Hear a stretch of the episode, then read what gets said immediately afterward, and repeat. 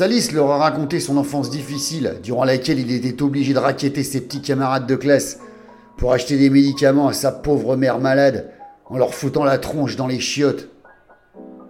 Ensuite, il leur a détaillé sa première expérience de torture et comment il y avait pris goût, en leur expliquant que c'était comme sa première gonzesse, que ça ne s'oubliait pas. Il a enchaîné en riant et en leur expliquant comment il avait voulu liquider son premier Gus avec un sac plastique, mais que finalement le type n'était pas mort asphyxié comme il l'avait prévu, mais s'était étouffé avec son vomi en dégobillant dans le sac. Hilarance, dit Moulinet. Ensuite, sans qu'ils s'y attendent, Salis leur a proposé de bosser pour lui, comme enquêteur privé, en précisant qu'il serait très vexé s'il refusait sa proposition. Putain, la tuile, pensa Moulinet. Parce que même si ce mec était aussi givré qu'un bâtonnet du Capitaine Igloo, le salaire à 5 chiffres qu'il leur proposait était plus que tentant. Le problème quand vous signez avec le diable, c'est que vous devez faire ce qu'il demande, sinon vous finissez aussi avec un sac plastique sur la tronche et une espérance de vie réduite de 100%. Maintenant, allez dire non à un type certifié conforme pour l'asile qui vous explique en riant aux éclats qu'il a fait exploser les rotules d'un abruti parce qu'il l'avait doublé dans la queue du cinoche. Moulinet transpirait comme quand sa maîtresse, Madame Mattei, l'interrogeait au tableau en tapotant sa règle en bois dans sa main. C'est là que, contre toute attente, Ravinsky a eu plus de cojones que tous les mecs de cette planète réunis. Elle s'est levée lentement et a dit calmement à Salis en le regardant bien droit, bien en face, bien dans les yeux Merci pour votre proposition, monsieur Salis, mais on n'est pas intéressé. Allez, Moulinet, lève-toi et bouge ton cul, on a du boulot. Moulinet s'est levé comme un robot avec les jambes en mousse et a suivi Ravinsky comme un chiot perdu qui suit sa mère.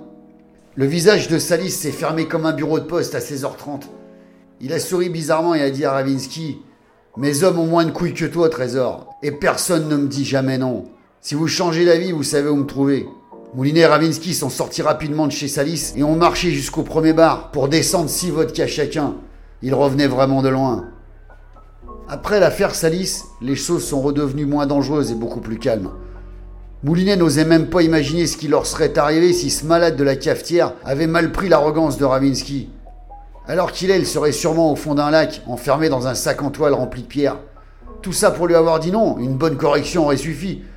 Mais ces truands n'ont vraiment pas le sens de la mesure.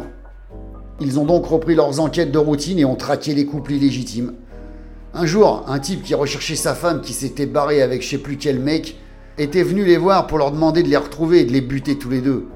Moulinet lui avait dit en plaisantant qu'il ne faisait plus ça. Il lui avait conseillé de lâcher l'affaire et de se trouver une autre gonzesse, que les choses seraient plus simples comme ça. Trois semaines plus tard, ils apprenaient que ce barjot assermenté avait retrouvé sa femme et son amant et qu'il s'était fait exploser avec eux dans une chambre d'hôtel avec une grenade russe qu'il avait achetée à un nostalgique de la guerre froide. Il a fallu une semaine au service de nettoyage pour récurer la piole. Putain, se dit Moulinet, je lui avais dit de pécho une gonzesse, pas de les buter.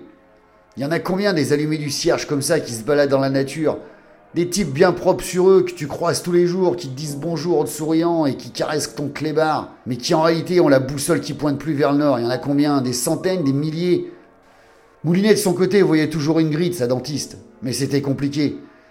Son mari les traquait comme une putain d'hyène dans la savane. Il avait même embauché un détective privé, le con. Léon, le pote de Moulinet.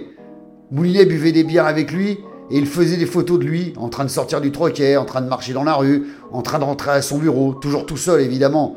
Ensuite, Léon les vendait au dentiste, qui lui demandait de continuer sa traque parce qu'il était persuadé que Moulinet se tapait sa femme. Léon lui disait qu'il était parano et qu'il suivait Moulinet depuis des semaines et qu'il ne l'avait jamais vu avec sa femme. Tu parles, Charles. Moulinet la voyait tous les trois jours et il baisait comme des lapins sous Viagra. Enfin, comme on dit, les affaires sont les affaires. Si le dentiste avait des thunes à dépenser, c'est pas Léon qui allait les refuser. Ce soir, Moulinet allait chercher sa nièce Scarlett à l'aéroport. Elle débarquait pour une semaine de vacances. Ça promettait car la gamine était une vraie tornade. Le vol de Scarlett avait plus d'une heure de retard. Moulinet s'est assis dans un fauteuil et a commandé une bière tiède hors de prix qu'un serveur aussi aimable que lui lui a acheté sur la table.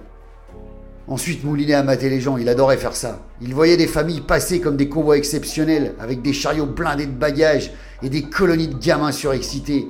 Les mères étaient au bout du rouleau, elles hurlaient sur leur mari qui était derrière à la traîne, le nez plongé dans leur smartphone, à jouer à des jeux débiles qui tramollissent le cerveau ou à textoter à leur maîtresse.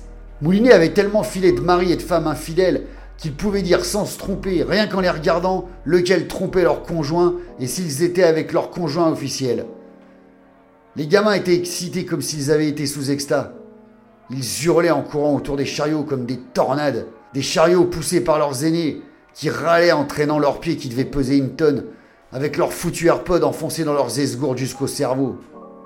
Les mères étaient à deux doigts du burn-out, en jogging et suite informe, la coupe de cheveux défoncée par dix heures de vol bruyant dans un avion bondé de connards qui n'en avaient strictement rien à foutre d'autrui. Elles chopaient leur progéniture par les bras, comme King Kong chopait les avions du haut de l'Empire State Building et leur foutait des revers de tennisman dans la gueule pour les calmer.